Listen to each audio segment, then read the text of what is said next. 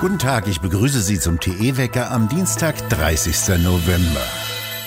Heute entscheidet das Bundesverfassungsgericht zum ersten Male darüber, ob sogenannte Lockdowns gerechtfertigt oder verfassungswidrig sind. Es geht heute vor dem Verfassungsgericht nur um Ausgangssperre und Besuchsverbote zu Hause sowie um Schulschließungen. Insgesamt sind 281 Verfassungsbeschwerden von 8500 Personen über die Corona-Lockdowns in Karlsruhe eingegangen.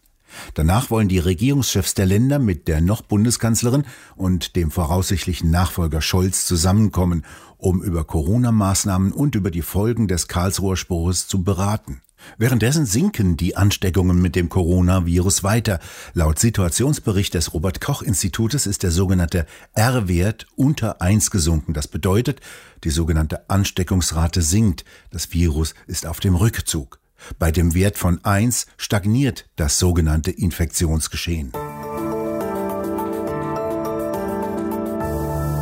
5,2 Prozent hat die Teuerungsrate im November im Vergleich zum Vorjahresmonat erreicht. Das gab das Statistische Bundesamt als vorläufige Inflationsrate bekannt.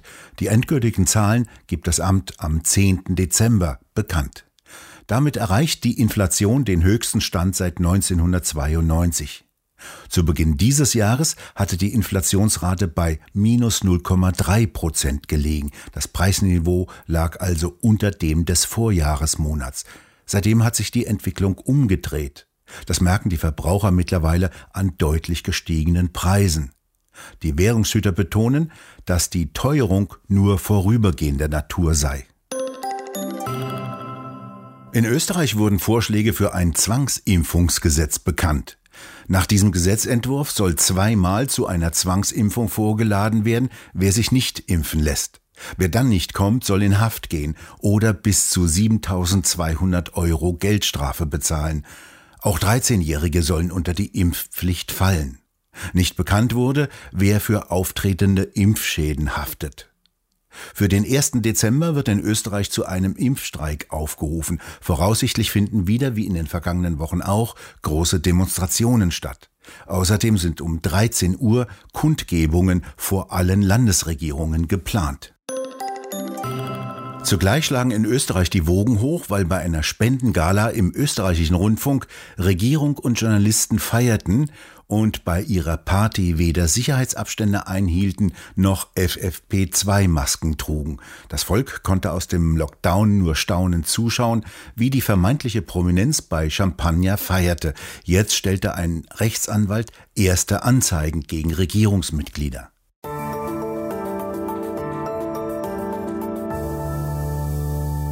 Der Hersteller der Mozartkugeln ist pleite. Heute soll das Insolvenzverfahren über den Süßwarenhersteller Salzburg Schokolade eröffnet werden. In den vergangenen Jahren habe man zwar Gewinne erzielen können, doch sei das Unternehmen ab 2020 schwer von der Corona-Krise getroffen worden, so der Geschäftsführer des Unternehmens.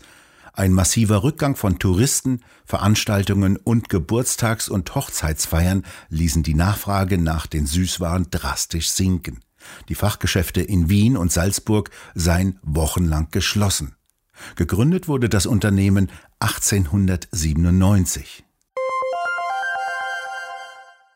Das Handwerk schlägt Alarm. Die geplante Erhöhung des Mindestlohnes von 9,60 Euro auf 12 Euro pro Stunde werde strukturgefährdende Folgen haben, so der Zentralverband Friseurhandwerk und der des deutschen Bäckerhandwerkes.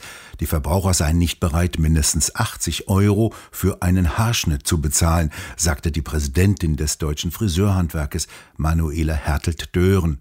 Doch erst dann würden auch in den untersten Entgeltstufen entsprechende Löhne gezahlt werden können. Auch das Bäckerhandwerk sieht die 25-prozentige Steigerung auf 12 Euro kritisch. Dieser Schritt führe dazu, dass das gesamte Lohngefüge ins Wanken gerate, sagte der Hauptgeschäftsführer des Zentralverbandes des deutschen Bäckerhandwerkes Schneider. Steige der Mindestlohn, müssten auch die darüberliegenden Löhne angehoben werden, um innerbetriebliche Lohnabstände zu bewahren.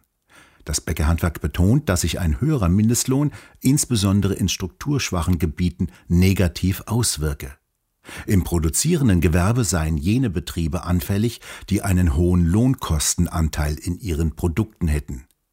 Bei einem industriell gefertigten Brötchen sei dieser wesentlich geringer als bei einem handwerklich gebackenen.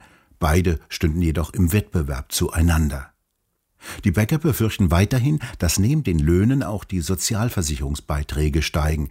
Im Vertrag der drei Koalitionäre gebe es kein klares Bekenntnis gegen eine Erhöhung der Lohnnebenkosten. Der Deutsche Gewerkschaftsbund dagegen befürwortet die geplante Mindestlohnerhöhung.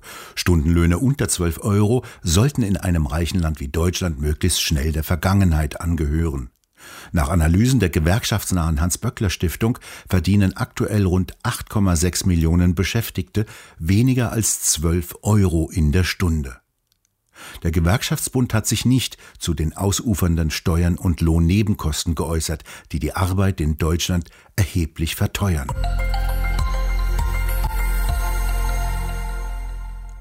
Symbolischer Baustart für den neuen Ostseetunnel zwischen Deutschland und Dänemark auf Fehmarn. Mit einem offiziellen Spatenstich begannen die Arbeiten. Seit Sommer 2020 wird schon auf dänischer Seite an dem Tunnel gebaut, seit einigen Monaten auch auf deutscher Seite. Mehr als 12.000 Einwendungen gegen den Tunnel gab es auf deutscher Seite. Und vor genau einem Jahr hatte das Bundesverwaltungsgericht letztlich Klagen gegen das Milliardenprojekt abgewiesen. Im Jahre 2029 soll der 18 Kilometer lange Tunnel für Autos und Eisenbahnzüge unter der Ostsee von Fehmarn zur dänischen Insel Lolland fertig sein. Züge sollen dann nur noch rund zweieinhalb Stunden von Hamburg nach Kopenhagen benötigen. Keinen Schadensersatz in Höhe von einer Million Euro bekommt die Witwe des ehemaligen Bundeskanzlers Helmut Kohl, Maike Kohl-Richter. Das hatte gestern der Bundesgerichtshof entschieden.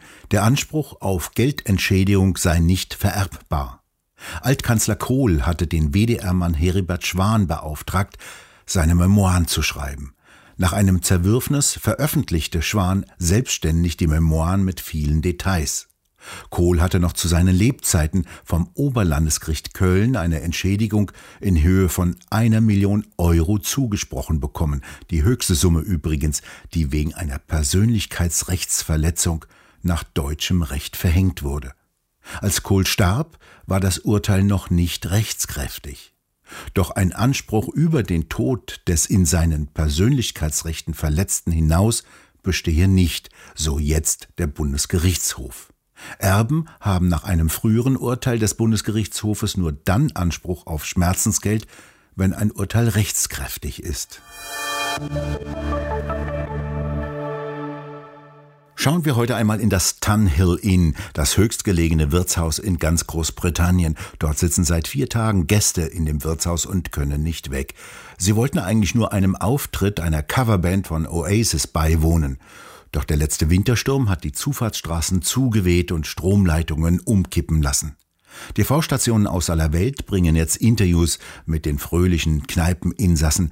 Die Followerzahlen des uralten Wirtshauses steigen rasant. Die Stimmung sei gut, Biervorräte seien ausreichend vorhanden, teilen sie mit.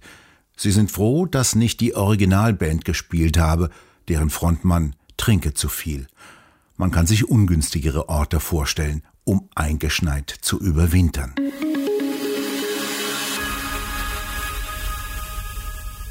Mit der ruhigen herbstlichen Hochdruckwetterlage bei uns ist es erst einmal vorbei. Jetzt ziehen Tiefdruckgebiete heran und sorgen für ein wechselhafteres Wetter als bisher.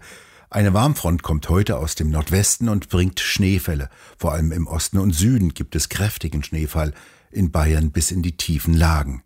Winterliche Bedingungen herrschen auf den Straßen.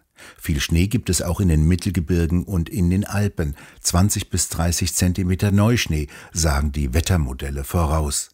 Im Norden und Nordwesten wechselt der Schnee schnell in Regen. Die Temperaturen werden wärmer und können bis zu 10 Grad ansteigen. Und am Mittwoch wird alles mit der Schneepracht vorbei sein, wenn wieder milde Luft herankommt und Tauweite einsetzt. Doch diese Front kommt etwa nur bis zur Hälfte Deutschlands voran. Im Süden und Osten bleibt es weiterhin kalt. Und am Donnerstag kommt die nächste Kältewelle, wieder mit Schnee.